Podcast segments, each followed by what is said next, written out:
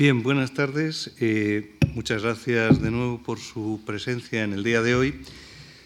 Eh, entre medias de la, charla que tuvimos hace 48 horas, y evidentemente esta que ahora comienza, ha habido, mm, supongo que bastantes de ustedes lo, habrán podido presenciar, o si no, lo, pueden escuchar en, las grabaciones de Radio Clásica eh, porque se transmite en directo y porque queda además recogida la grabación.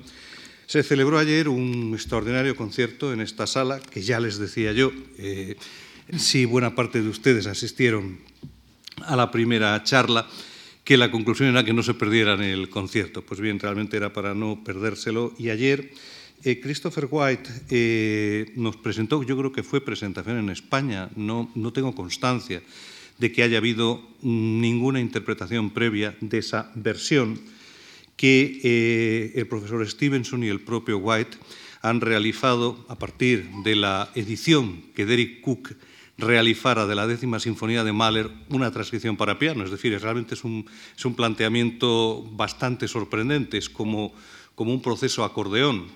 Eh, les, aunque signifique una pérdida de minuto, minuto y medio, quiero indicarles que eh, ayer se lo escuché a alguna persona, decían, bueno, claro, eh, esto que ha hecho esta persona, este pianista, es volver al original, es decir, Mahler en su día tendría una partitura, como la obra quedó inconclusa, tendría una partitura para piano.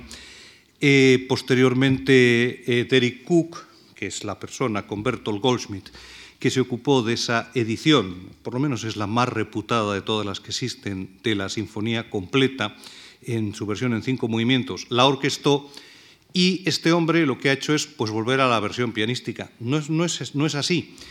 Mahler nunca escribía para piano, nunca escribía a dos octavas, clave, clave, de, clave de, sol y clave, clave de fa en cuarta. No, no. Eh, Mahler escribía con varias octavas, siempre tenía cuadernos en donde había cinco, seis, y bueno, los cuadernos de Mahler normalmente eran de ocho, porque él además se los encargaba, es profeso, de ocho grupos o apartados pentagramáticos, porque iba directamente orquestando. Mahler escribía, eh, y esto es algo en lo que pocos compositores en la historia han tenido esa facilidad tan absolutamente increíble para visualizar lo instrumental a la par que escribían los sonidos, las alturas, Dmitri Shostakovich ha sido un caso pues, eh, similar en ese sentido, Mahler iba viendo a la par que escribía la orquestación, iba escribiendo orquestalmente. Shostakovich eh, relata en sus memorias, esto ya es absolutamente rifar el rizo, que eh, cada vez que él en un concierto escuchaba, oía una obra para piano, mientras la iba oyendo, la iba orquestando. Y a la inversa, le pasaba muchas veces que estaba oyendo una composición sinfónica y se ponía a reducirla al piano mentalmente. Realmente hay que tener una cabeza considerable, envidiable absolutamente, para un proceso de tales características. Mahler, desde luego, la tenía, además dotada de un oído absolutamente privilegiado, con lo cual no hay ningún manuscrito de la Sinfonía número 10, lo aclaro porque alguna persona ayer lo comentaba, no hay una versión de piano de la que luego se haya hecho una versión de orquesta. No, el manuscrito que se conserva eh, incompleto, porque no está toda la orquestación para nada, pero sí está prácticamente la notación de arriba abajo, desde el primero al último movimiento. El manuscrito que se conserva es, varía entre 5 y 8 octavas, es decir, a veces son 5, 6, 7, en, en otras páginas son las 8, pero siempre con distintas referencias y acotaciones instrumentales de instrumentos de la orquesta. Con lo cual, vuelvo a insistir, lo que oíamos ayer realmente era algo bastante insólito, que era transferir al piano algo que ya incluso había nacido, aunque sea de una forma muy rudimentaria, había nacido literalmente para la orquesta. Eh, digo todo esto porque eh, hoy mm, nos vamos a centrar, eh, bueno, en realmente casi la segunda parte de la vida de Mahler, aunque en realidad eh, en el fondo, es un periodo muy breve de tiempo. Vamos a hablar de apenas 12, 13 años y como, como hice anteayer, tampoco esperen ustedes de mí pues una explicación detallada, porque me parece que tampoco es el caso de darla, sino de ofrecer algún tipo de apuntes. Eh, nos vamos, como les digo, a encontrar, entre otras cosas, con esa obra, con la Sinfonía número 10, a la que, ya sobre todo al final de esta charla, voy a hacer obvia referencia, entre otras razones, porque ha sido un poco el pivote, el eje de todo este ciclo que la Fundación Juan March ha organizado en esto que es, por otra parte, si no estoy mal, si no estoy equivocado, clausura ya de la temporada de las actividades, en ese sentido las musicales, de la Fundación Juan March hasta después del verano. Pues bien, eh, Mahler, en un momento dado de, su vida, eh, recordarán que el otro día citábamos esas dos divertidas misivas, eh, la primera bastante triste dirigida a Hans von Bülow, la segunda tripartita dirigida a tres intendentes de teatro, la primera llorosa, quejumbrosa, la segunda absolutamente prepotente, y que realmente la postura prepotente era la que le abría todas las puertas. Eh, Mahler no abandonó esa postura ya hasta el día de su muerte. Y no la abandonó en dos apartados. Primero en el terreno de la interpretación. Mahler jamás ha dicho, nunca ha, dicho una frase que sea eh, soy el más grande director de orquesta de mi tiempo. Nunca. Nunca lo ha dicho absolutamente a ninguna persona. No sé si en la intimidad se lo diría a Alma, su esposa, pero jamás lo ha dicho pero lo sabía. Él sabía que era el más importante director de su tiempo y que año tras año su, podríamos decir, sus poderes, si me permiten utilizar este término, aumentaban. No aumentaban en el sentido de que se hacía más poderoso musicalmente. Es cierto que lo iba siendo, de hecho, cuando llega ya a la dirección de la Ópera de Viena, prácticamente tiene el puesto musical junto con la dirección de la Filarmónica de Berlín, en ese momento más importante de toda Centroeuropa y quizás sería exagerado decir de Europa, pero a lo mejor no es tan exagerado decirlo, toda vez que los parámetros artísticos, el nivel artístico que Mahler consigue en un momento determinado en Viena, entre 1897, el año en que es nombrado titular de la ópera, y 1907, es considerado algo absolutamente insuperable. Me permitiré luego narrarles eh, una anécdota que figura eh, en un libro eh, que, bueno, también luego les, les citaré, es realmente una publicación de los últimos 15 años y, entre otras cosas, revela pues, en qué medida la influencia de Mahler podía llegar a las personas o los lugares más insólitos, pero que tuvieran alguna relación con la música. Mahler llega a Viena pisando fuerte, es decir, eh, no, no, les decía que no, no cambia de actitud en el terreno artístico, tampoco va a cambiar en el terreno compositivo. Quiero decir que a partir de un determinado momento casi se podría citar el estreno de la Sinfonía número 2 que ha completado en Hamburgo en los años en que es titular de la Ópera de Hamburgo, entre 1891 y 1897, época ya absolutamente dorada en lo que podríamos llamar la vida de Mahler en el terreno interpretativo. Pues bien, a partir de ese momento, Mahler tiene una confianza absolutamente mm, ciega eh, y quizá incluso me atrevería a decir mesiánica en sí mismo. No creo que esto sea realmente negativo, me parece estupendo que un autor crea en su obra, porque si él no es el primero que cree en su obra, va a ser difícil que los demás le presten algún interés o compartan esa credibilidad. Mahler tenía una confianza plena, total, en sus composiciones, sabía que lo que iba escribiendo, con dificultad, porque solamente podía escribir durante los veranos, el resto del año tenía que dirigir y dirigir sobre todo ópera. Eh, Henri-Louis de Lagrange, en su cuarto volumen de su monumental biografía maleriana, que le ha ocupado pues casi, bueno, le ha ocupado toda la vida, pero vamos, 30 años casi en cuanto a la edición, contabiliza todas las funciones de ópera que cree, aunque dice que puede haber un cierto margen de error, todas las representaciones de ópera que Mahler ha debido dirigir a lo largo de su vida. Realmente el dato es pasmoso. Parece ser que Mahler ha dirigido entre 6.700 y 6.750 funciones de ópera en su vida. Es decir, eso quiere decir que mm, de los 50 años que ha vivido, eh, casi 10 contados enteros desde el día a la noche se los ha pasado, 10, eh, 11 años se los ha pasado dirigiendo ópera. Eh, explicación también de por qué solo compone los veranos. No tiene tiempo. Él se denominaba un Sommer Componist, compositor de verano. El caso es que con esa forma de pisar absolutamente fuerte, el Mahler, diríamos, dubitativo, se ha quedado atrás, ha quedado en Kassel, ha quedado eh, incluso en Leipzig, ya el Mahler de Praga, el Mahler de Budapest, el Mahler de Hamburgo es un absoluto winner, que dirían los anglosajones, es un ganador y él se sabe perfectamente un caballo ganador. Llega a Viena mm, sabiendo que es realmente el músico que necesita la ópera de Viena.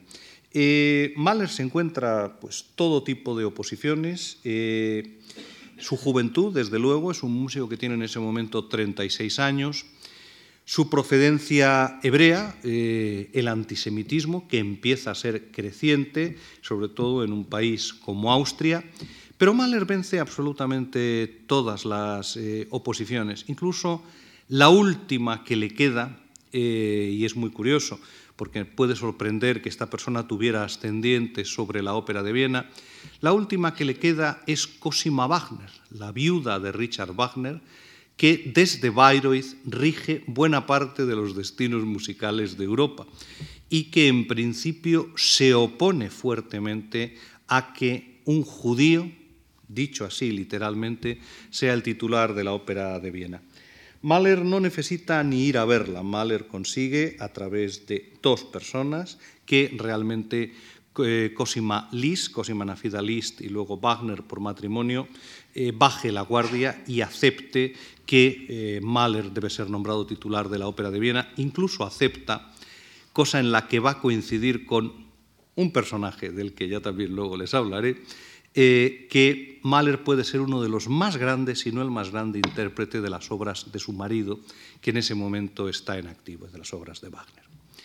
Mahler llega a Viena, realmente es eh, casi imposible hacer una descripción de la Viena de la época. Viena es un hervidero eh, de todo. Viena es un hervidero de conspiraciones, hay una importantísima policía secreta. Viena es la capital de un imperio que poco a poco se va desmoronando.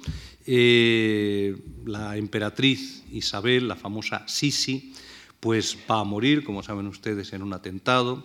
El emperador Francisco José, el reinado más largo de la historia, pues languidece ora en el palacio de Schönbrunn, ora en el, en el Wartburg, es decir, en el centro de Viena, eh, por otro lado, la ciudad está llena de todo tipo de movimientos progresistas en lo arquitectónico, con los movimientos vinculados a la, secesión, con los que Mahler va a establecer, por razón de matrimonio, eh, coordinación o contacto inmediato.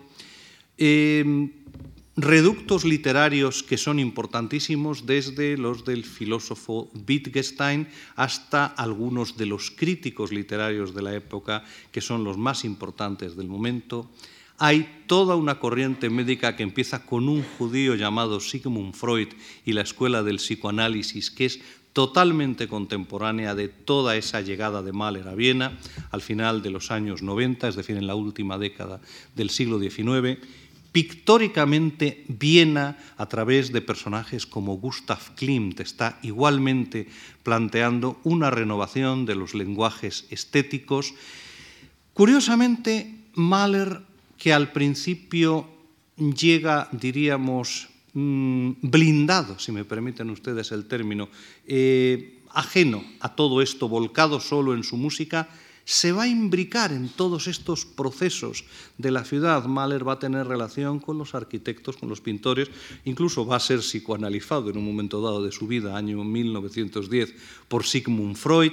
Eh, va a conocer a los pintores, va a conocer a los críticos, a los literatos, a los compositores jóvenes que en ese momento están trabajando en Viena y que, como les dije también el otro día, se van a poner, empezando por Arnold Schoenberg, literalmente bajo sus alas. Es decir, Schoenberg en un momento dado, cuando escucha la tercera sinfonía, escribe una carta absolutamente conmovedora a Mahler y lo único que le dice, lo único que le pido es que me deje enseñarle mis obras Mahler, evidentemente, va a conocer las obras de Schoenberg y se va a tomar un interés enorme, se lo dije el otro día, en la música de Schoenberg e incluso, eh, aunque directamente un poco menos, pero también en la de sus discípulos Berg y Weber.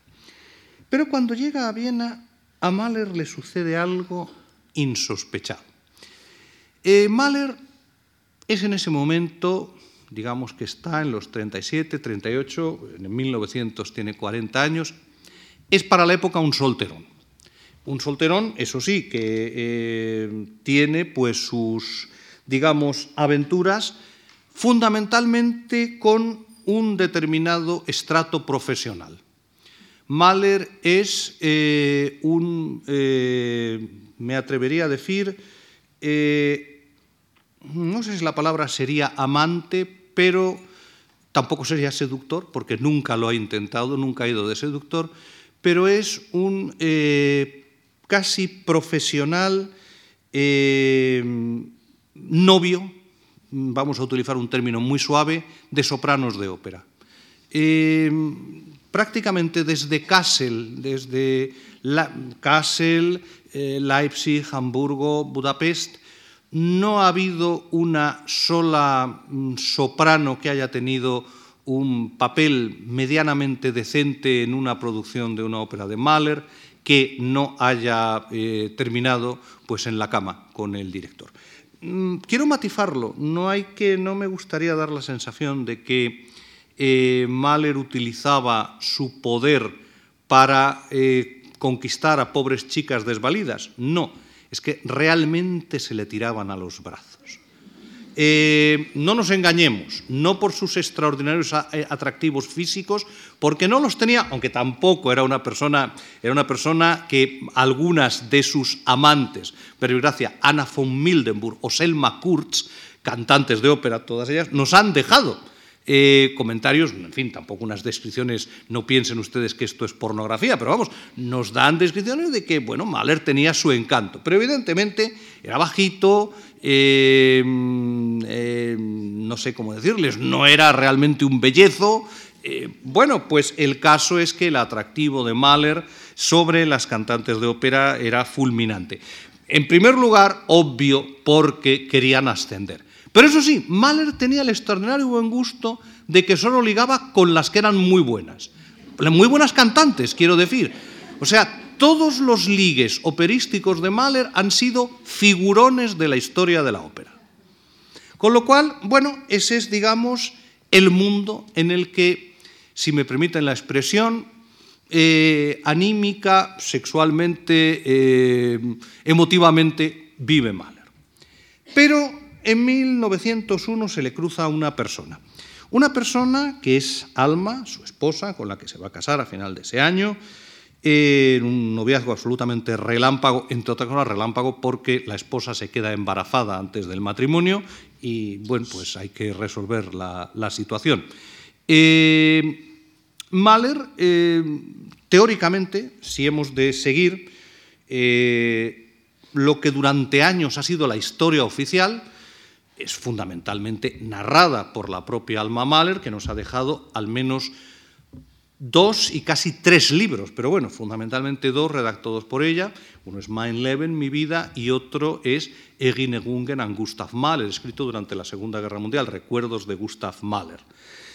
Eh, en los recuerdos de Gustav Mahler, Alma Schindler, que es su nombre de soltera, nos dice que ella conoció a Mahler en una cena, que nunca había oído hablar de él previamente, y que durante esa cena Mahler se mostró interesadísimo en ella y que mm, se dio cuenta de que este hombre se había enamorado de ella y que aunque al principio intentó resistirse, la verdad es que él la cortejó y bueno, acabó casándose con él por la insistencia y hombre, pues porque realmente había algo evidentemente que podía atraerla de este señor al que no había visto nunca hasta que lo conoce en una cena que se produce en casa de la familia Burkhardt.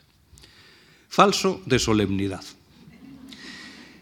Hace, va a ser 16 años, 15, se publicaron en 1996 la primera parte, Dios sabe cuándo saldrá la segunda porque la tarea es morrocotuda, se publicaron la primera parte de los diarios de Alma Mahler, editados por un fantástico musicólogo inglés, Anthony Beaumont, residente en Suiza, que se ha tomado la molestia durante más, se tomó durante más de una década. Luego decidió abandonar el trabajo y ahora la nieta de Mahler, Marina Mahler, le ha instado, creo que en los últimos cinco años, para que retomara la labor y siguiera con los diarios de su abuela. Alma Mahler empezó a escribir sus diarios el día que cumplió 18 años. Esto ocurría en 1898. Y eh, no dejó de escribir casi ningún día de su vida y murió octogenaria alta. Es decir, que los diarios de Alma Mahler pues, son como un baúl, más o menos, eh, repleto de arriba abajo.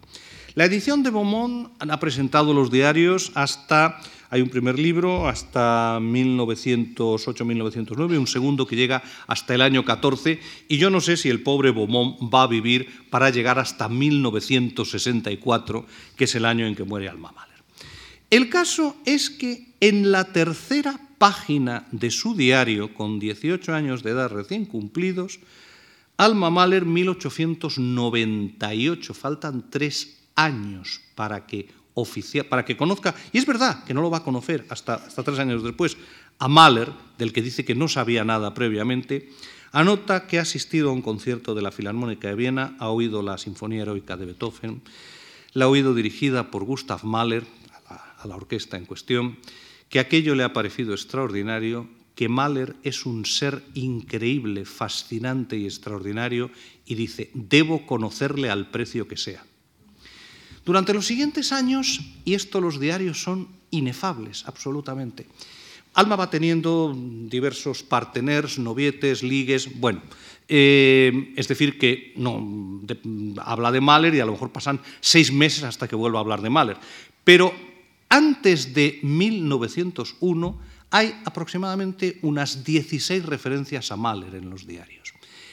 Algunas de ellas son realmente maravillosas, porque Alma va montando todo tipo de situaciones para ver si consigue conocer a Mahler. Por ejemplo, asistir a una representación de la ópera de Viena, ella jura en los en, o sea, en los recuerdos de Mahler, que nunca había ido a la ópera de Viena ni había visto, o sea, que había ido a la ópera, pero que nunca había visto dirigir a Mahler una ópera. Bueno, falso también. Una de las veces intenta, vamos, intenta no, logra que la lleven a camerinos al acabar la representación, pero Mahler se ha marchado, se ha ido corriendo pues a su casa o, Dios sabe a dónde. Bien. El, digamos, la, apoteosis eh, de toda esta situación se produce en 1800, no, en 1900, en 1900, cuando a comienzo, en primavera, cuando claramente ya es em, mes de final de marzo, menos de abril, Alma ha conseguido saber, saber que Mahler monta todos los fines de semana, sábados y domingos por la mañana en bicicleta por el Prater. Y ha conseguido aprenderse el itinerario que hace Mahler en bicicleta. Con lo cual, armada de bicicleta, se va al Prater para encontrarse con Mahler. Se le rompe la bicicleta. Y Mahler pasa por delante de ella y sigue su camino. Ese, ese, día, además, la acotación en el diario es maravillosa. Mahler, eres un idiota, un imbécil, un cretino, jamás te dirigiré la palabra, etcétera, etcétera. Bueno, no quiero prolongar esto. El caso es que Alma durante casi tres años, intermitentemente, o sea, no es que lo persiguiera todos los días, pero persiguió a Mahler. Y quien la sigue, la consigue, o en este caso, quien lo sigue, lo consigue, lo consiguió y se casó con él, aunque ella asegurara que había conocido a Mahler en la cena de los Burkhardt y que Mahler se prendó de ella nada más verla. Eso segundo es probablemente cierto, completamente cierto pero anda que no había trabajado alma para conseguir que eso se produjera. Voy a ponerles eh, una música que tiene y no tiene relación con todo esto que estamos hablando. Eh, vamos a escuchar, el otro día terminábamos con una canción de Mahler, vamos a escuchar otra. Esta es, eh, bueno, es quizá la canción más famosa que ha escrito Mahler. Ich bin der, Welt abhanden gekommen, me he alejado me he separado del mundo. Es una canción que, entre otros, diríamos, eh, elementos, tiene el de ser el motivo melódico que Mahler va a utilizar al año siguiente de componer la canción en el adagietto de la Quinta Sinfonía, es decir, la música de muerte en Venecia, para entendernos. Lo van a reconocer enseguida. Vamos a escuchar esta canción que posiblemente, esta canción es del año 1902, eh, la ha empezado en el 1, luego lo ha dejado, es un texto de Friedrich Ricker, un poeta al que Mahler va a volver varias veces. Mahler ya a principio de siglo deja de utilizar como principal fuente literaria el ciclo de Snaven Wunderhor, el, el chico del cuerno de la abundancia o el muchacho de la trompa mágica, del que hablábamos el otro día, y se vuelve hacia distintos poetas, orientales en un caso, en otros orientalistas, como Ricker, que era un especialista en poesía y en filosofía oriental, era una de sus especialidades. Eh, se vuelve hacia la poesía de Ricker y en el año 1902 completa esta canción que no habría podido ser escrita seguramente si no hubiera aparecido alma en su vida. Eh, a partir de un cierto instante, eh, prácticamente desde que Mahler concluye la Sinfonía número 4, que es el momento en el que ha conocido a Alma, y eh, durante los años siguientes en los que escribe dos ciclos de canciones basados en Ricker, los llamados Ricker Lieder, y las canciones a la muerte de los niños, los Kindertotenlieder, más las sinfonías ya todas las que van desde la quinta hasta la décima, es casi inconcebible que todo ese proceso se produzca como se produce sin la presencia de alma. Es decir, Mahler habría escrito canciones y había escrito sinfonías, pero habría escrito otras canciones y otras sinfonías, no las que escribió. Creo que en ese sentido hay que reconocer que la presencia de alma que a veces, mmm, me van ustedes a perdonar el castifismo, podía ser tela marinera, sin embargo es un elemento de inspiración, de reenfoque del mundo para Mahler absolutamente definitivo. Les voy a, la interpretación que les voy a poner es la de una persona que ha fallecido hace apenas semana y media, Dietrich Fischer-Dieskau, Posiblemente, creo que es la, quizá la mejor traducción que existe de esta, de esta página, de esta canción de Mahler. Eh, perdón, eh, rápidamente les digo el texto. Eh, me he alejado, el texto es de, de, Ricker, de Friedrich Ricker. Me he alejado del mundo en el que tan, al que tanto tiempo dedicara. Hace mucho que nada se ha sabido de mí. Muy bien se puede creer que estoy muerto. No hay, de hecho, nada que me importe. No me importa si se me considera muerto, ni siquiera podría negarlo. Realmente he muerto para el mundo. He muerto, sí, para el estruendo del mundo, para la vanidad del mundo. Descanso en una región silenciosa. Vivo solo en mi cielo, en mi amor y en mi canción.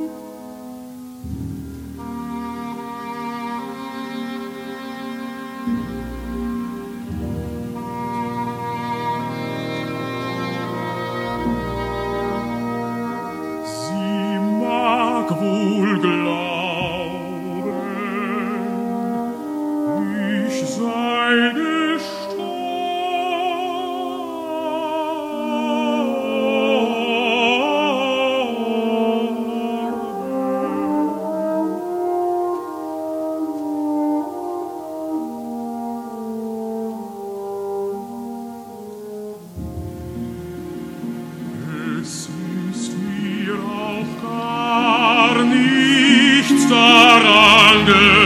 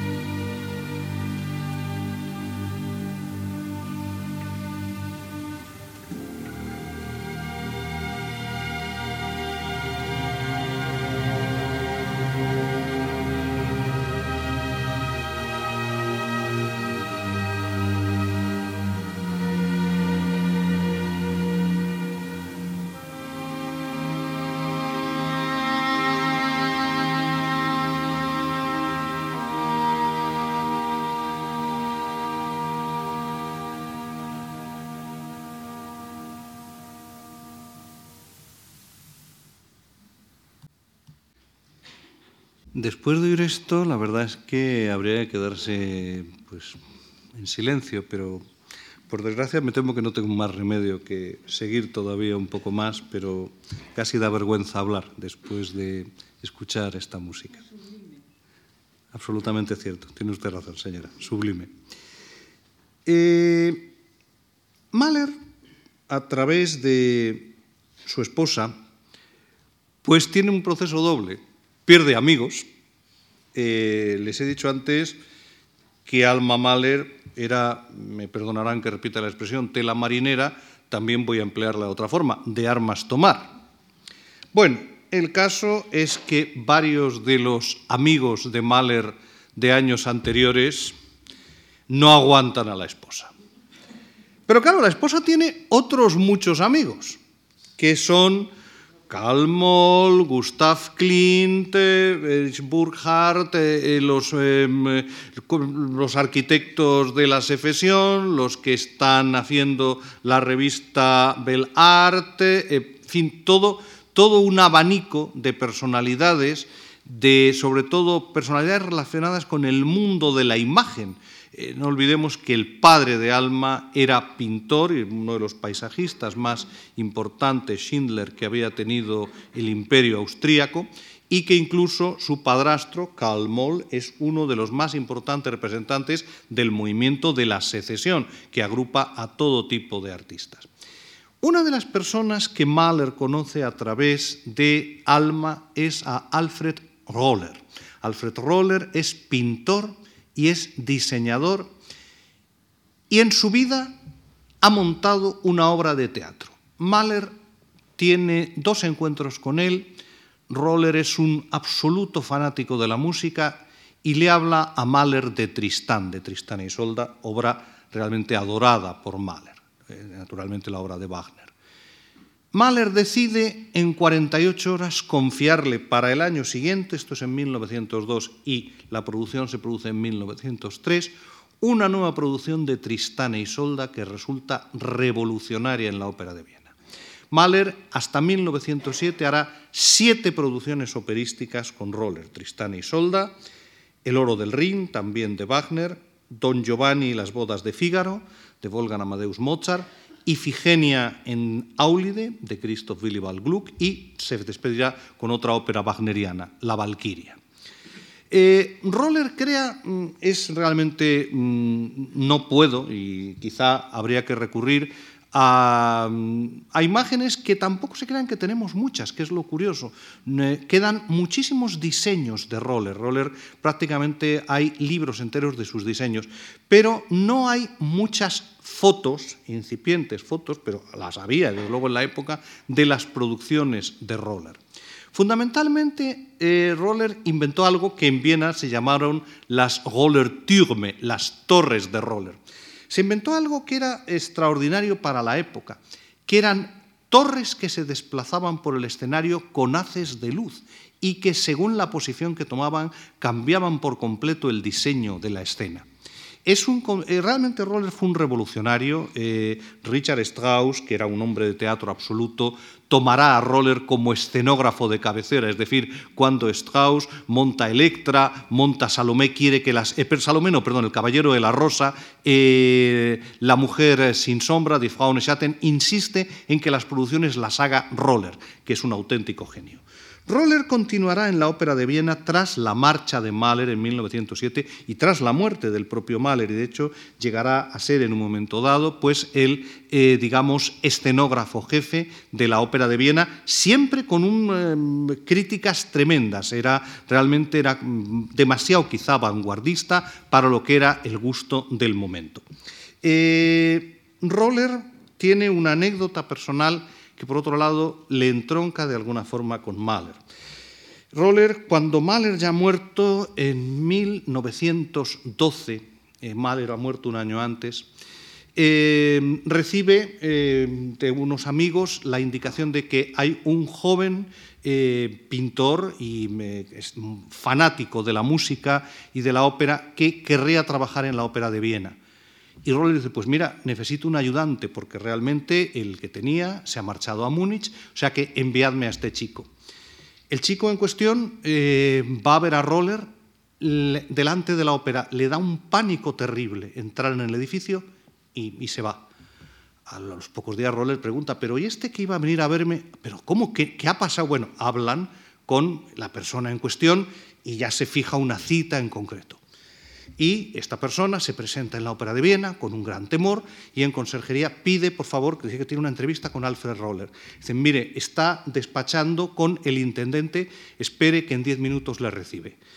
Mm, a los cinco minutos, aterrado, se marcha y no vuelve. Se llamaba, Adolf Hitler. Eh, como dice eh, en su extraordinario libro, el Tercer Reich y el poder de la estética, eh, el inglés Holmes, eh, que es realmente el autor del libro, ha hecho un trabajo increíble.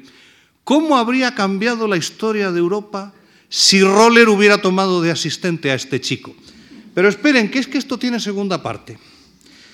En el año 43 se celebra un eh, concierto eh, en la Filarmonía de Berlín, eh, un poco en contra de la voluntad del homenajeado, pero en fin, el caso es que se celebran los 25 años que Wilhelm Furtwängler lleva de titular de la Filarmónica de Berlín. Wilhelm Furtwängler ha cometido el dislate de quedarse en Alemania y se ha convertido, por otra parte, en el, digamos, portaestandarte de la propaganda musical del Tercer Reich eh, pues porque no le quedaba otra solución. Era eso, o sea, o, eso o eso. Bien. El caso es que a ese concierto asiste Hitler, se le da una recepción después del concierto y, en un momento dado, Goering, eh, el ministro de, vicecanciller y ministro de aviación, y que era también fanático de la ópera, levanta su copa y dice, brindo eh, por el doctor Furtwängler, entre otras cosas, el más grande intérprete que ha tenido la música de Wagner y eh, la ópera que más admiramos de Wagner, que es Tristana y Solda. Y Hitler levanta el brazo y le interrumpe y dice, perdón, esto es, histórico. El más grande intérprete de Tristana y Solda, yo le vi tres veces en Viena dirigirla, fue Gustav Mahler, que era judío. Hitler de jovencito en Viena vio no una, veintitantas veces a Mahler y lo adoraba. Luego se lo habría cargado en un horno crematorio si hubiera vivido Mahler lo suficiente, pero esa es la historia. En 1907, Mahler, ya se lo acabo de decir, deja la ópera. La deja pues porque lleva diez años y en diez años se ha ganado admiradores multitudinarios, pero también enemigos, todos los que se quieran.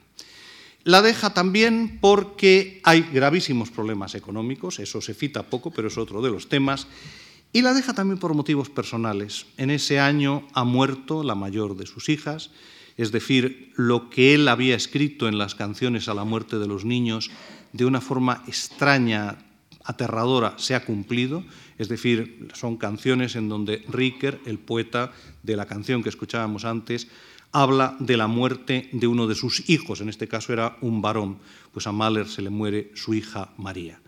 Y realmente esto mm, unido a que a Mahler se le diagnostica además una dolencia cardíaca que va a ser creciente y que además es de un altísimo riesgo.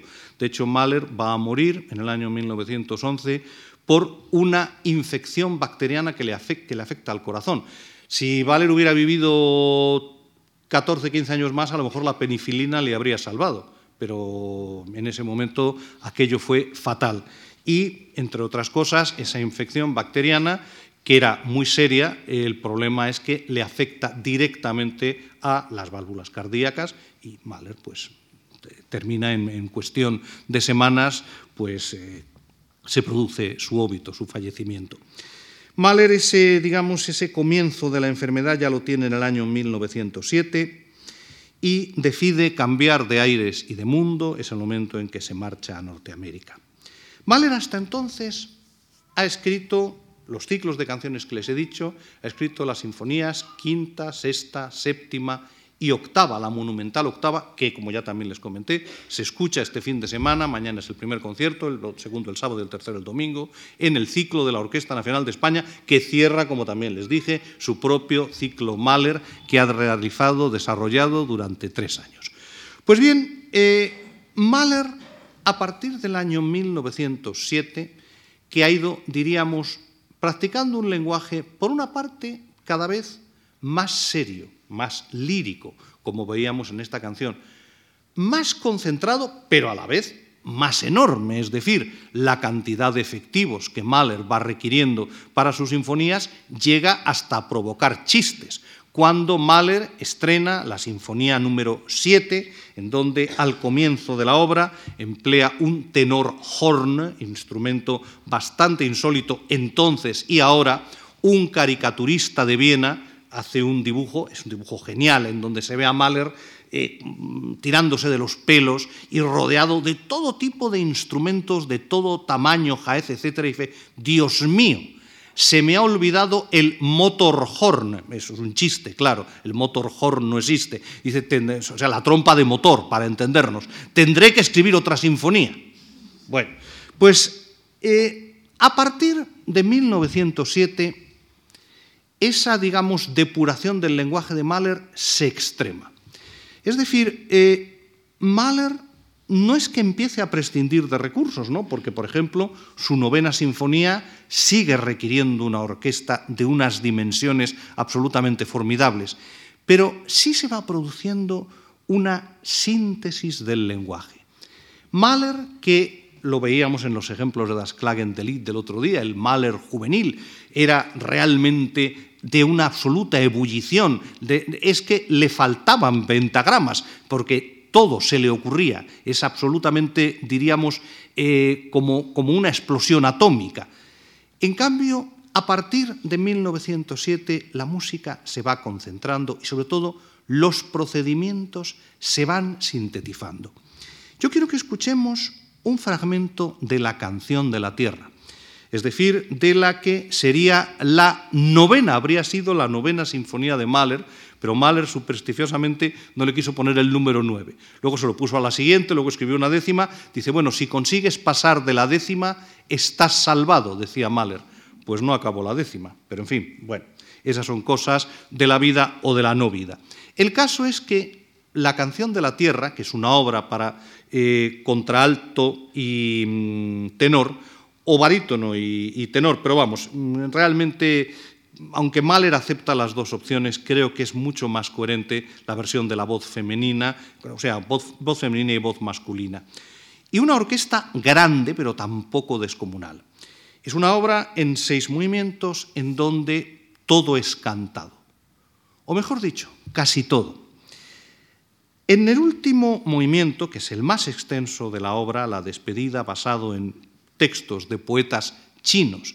Mahler utiliza una traducción de otra traducción, pero en fin, esto realmente es marear la perdiz. El caso es que utiliza unos en su día originales de poetas chinos, de poetas eh, que han escrito sobre todo en mandarín. Pues bien, cuando llegamos al último movimiento de la obra, Mahler intercala un interludio sinfónico. Realmente tampoco es que sea enorme, son seis minutos y medio, casi siete, entre la primera parte de lo que podríamos decir la canción y la segunda parte. Ese interludio es realmente asombroso porque es quizá una de las cimas absolutas de cómo Mahler, con mínimos elementos, elabora un edificio, un edificio que, como tantas otras veces, parece que surge de la nada, va creciendo y termina siendo una expresión desgarradora para volver luego al silencio. Mahler utiliza solo dos elementos temáticos. Uno es un grupeto de que lo se ha escuchado al comienzo, son seis notas, eh, que lo ha dado el oboe cuando ha comenzado todo ese movimiento, es una pequeña célula. El otro es un ritmo, un balanceo, como una suerte de suave balanceo rítmico, no del todo balseado, pero que podría apuntar, pero no lo es, hacia un vals. Con eso Mahler va construyendo, va partiendo casi de la nada, va, digamos, inventando el edificio, llega al paroxismo y luego lo recoge. Es la, quizá, no sé si la más impresionante, pero una de las más efectivas demostraciones de la capacidad de síntesis a la que llega el último Mahler.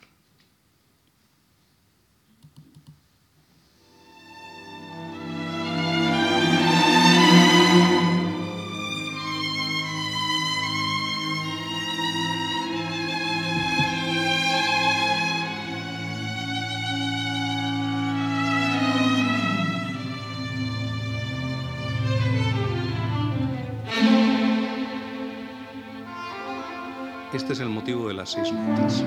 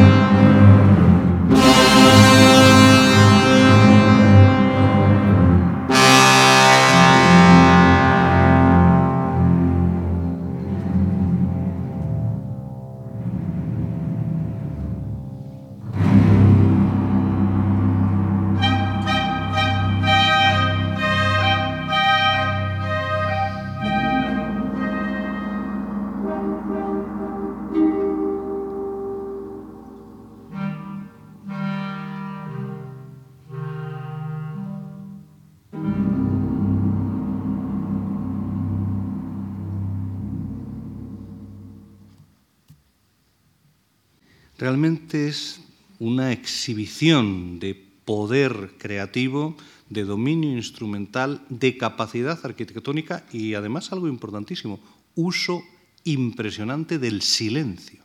Esas, digamos, pausas que Mahler va haciendo que te dejan literalmente cortado y que son un elemento ya de su lenguaje musical hasta su última obra, es decir, la Sinfonía número 10 que ayer escuchábamos en la transcripción de Stevenson y de White. Y quiero terminar haciendo una referencia precisamente a esa obra. No les, eh, y me lo van a perdonar, no les voy a hablar de la muerte de Mahler ni de su agonía, me, me parece que es completamente innecesario. Mahler, desgraciadamente, falleció en mayo de 1911. Ya les he explicado pues, muy por encima eh, el tema del origen, digamos, de la enfermedad y de la muerte.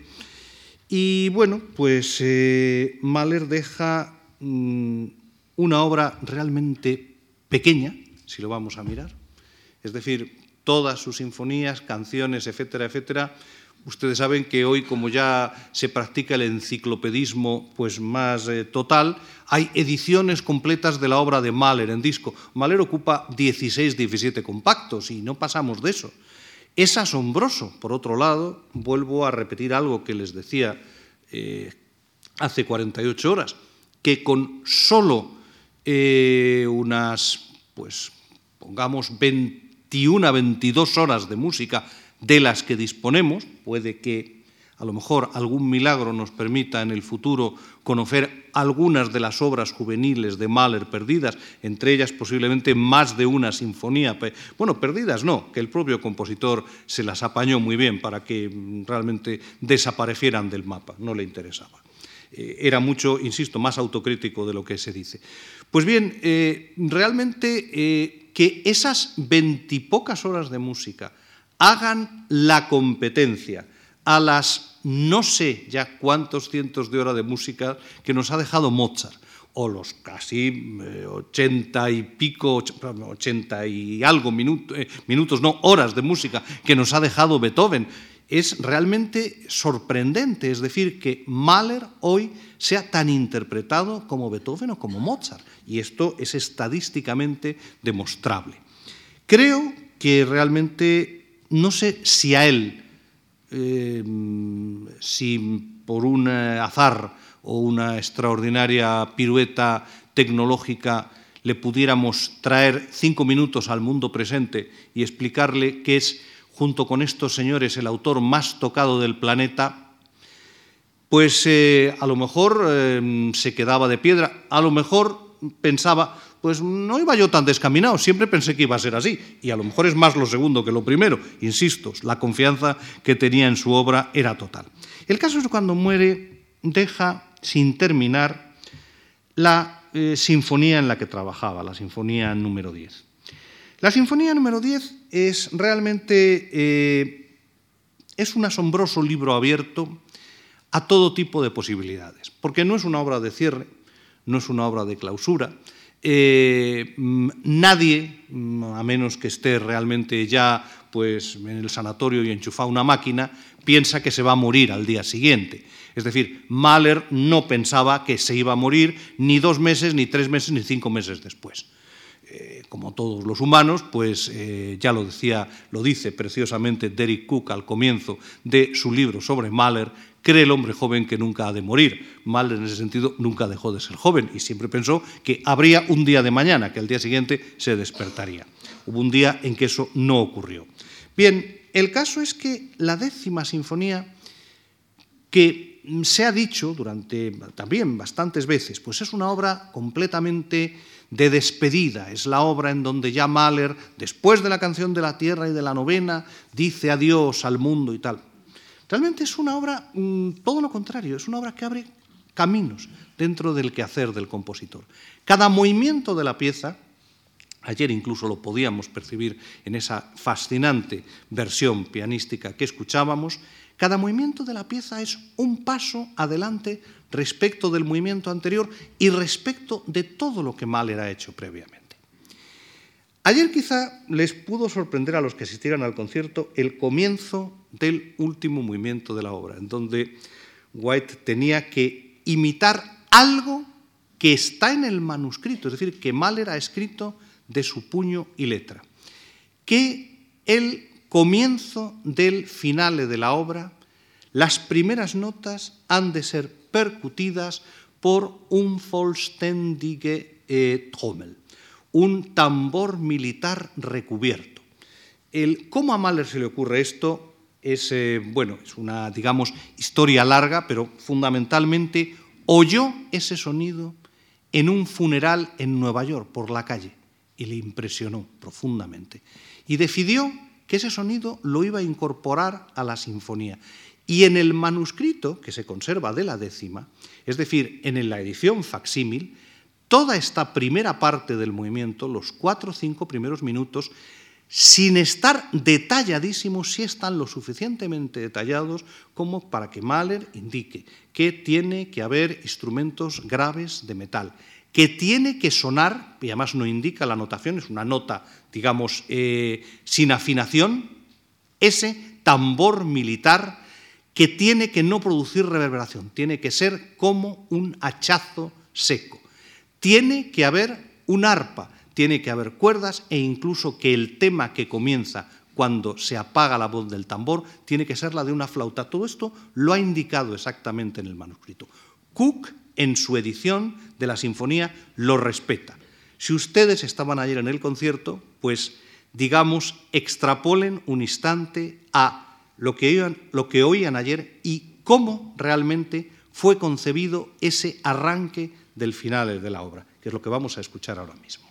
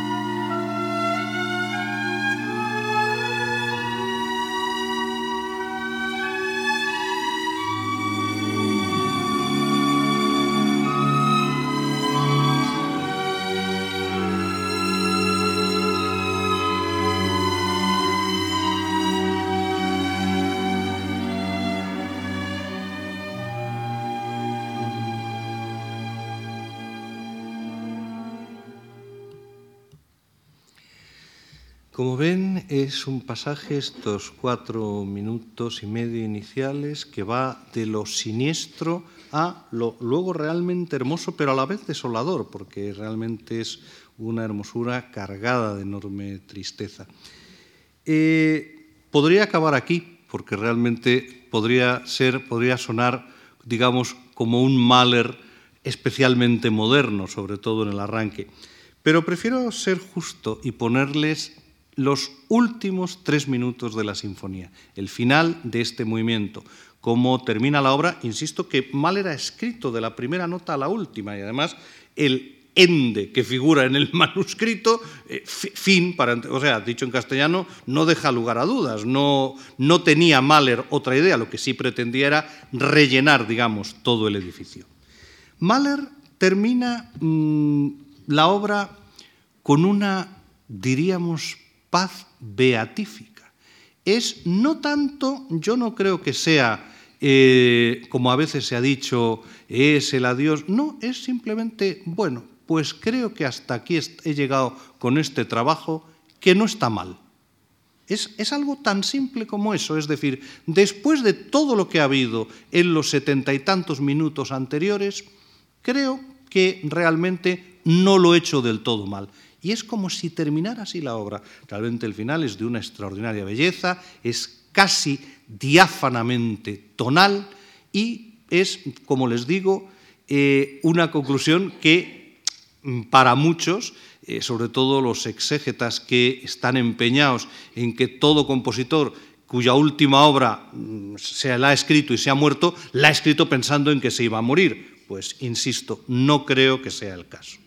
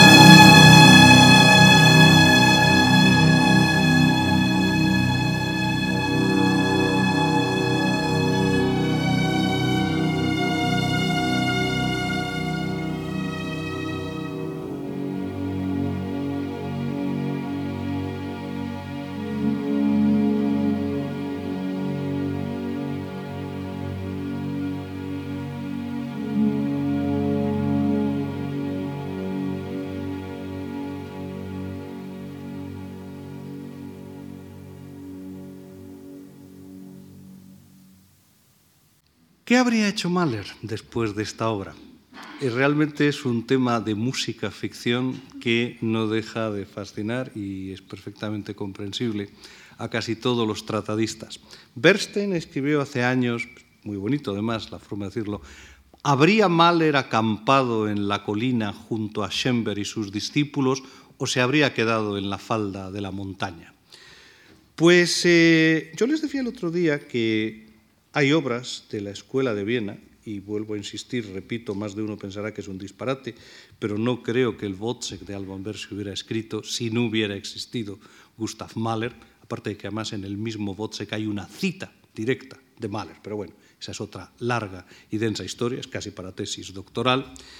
Eh, por la misma época en que Mahler escribía esta música, y hay que recordar que Mahler había influido va luego a influir de forma increíble a posteriori en autores con los que no había tenido relación ninguna, pero que realmente había tenido una influencia tan directa en los autores que en ese momento representaban la vanguardia en Viena y en gran parte en Centro Europa. No olvidemos que todos ellos van a tener puestos docentes, Schember sobre todo, fuera de Alemania. Pues bien, en, en el mismo momento, casi el mismo momento histórico en el que Mahler está escribiendo esta sinfonía número 10, Schoenberg está redactando su segundo cuarteto, aquel en donde en la cuartetística, en el terreno del cuarteto, da el salto, podríamos decir, de mm, clave o definitivo hacia la tonalidad, incluso utilizando un texto cantado. Es un cuarteto, seguramente lo sabrán, en donde interviene una soprano en uno de los movimientos que canta unos versos de Stefan George. El primero de los versos de Stefan George dice, Ich fühle die Luft von anderen Planeten. Presiento, siento el aire de otros planetas.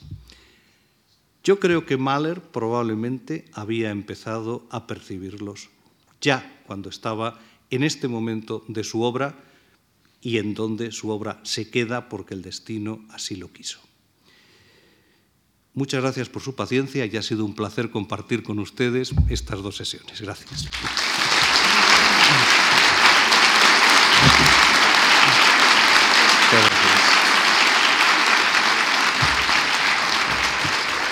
Gracias, muchas gracias.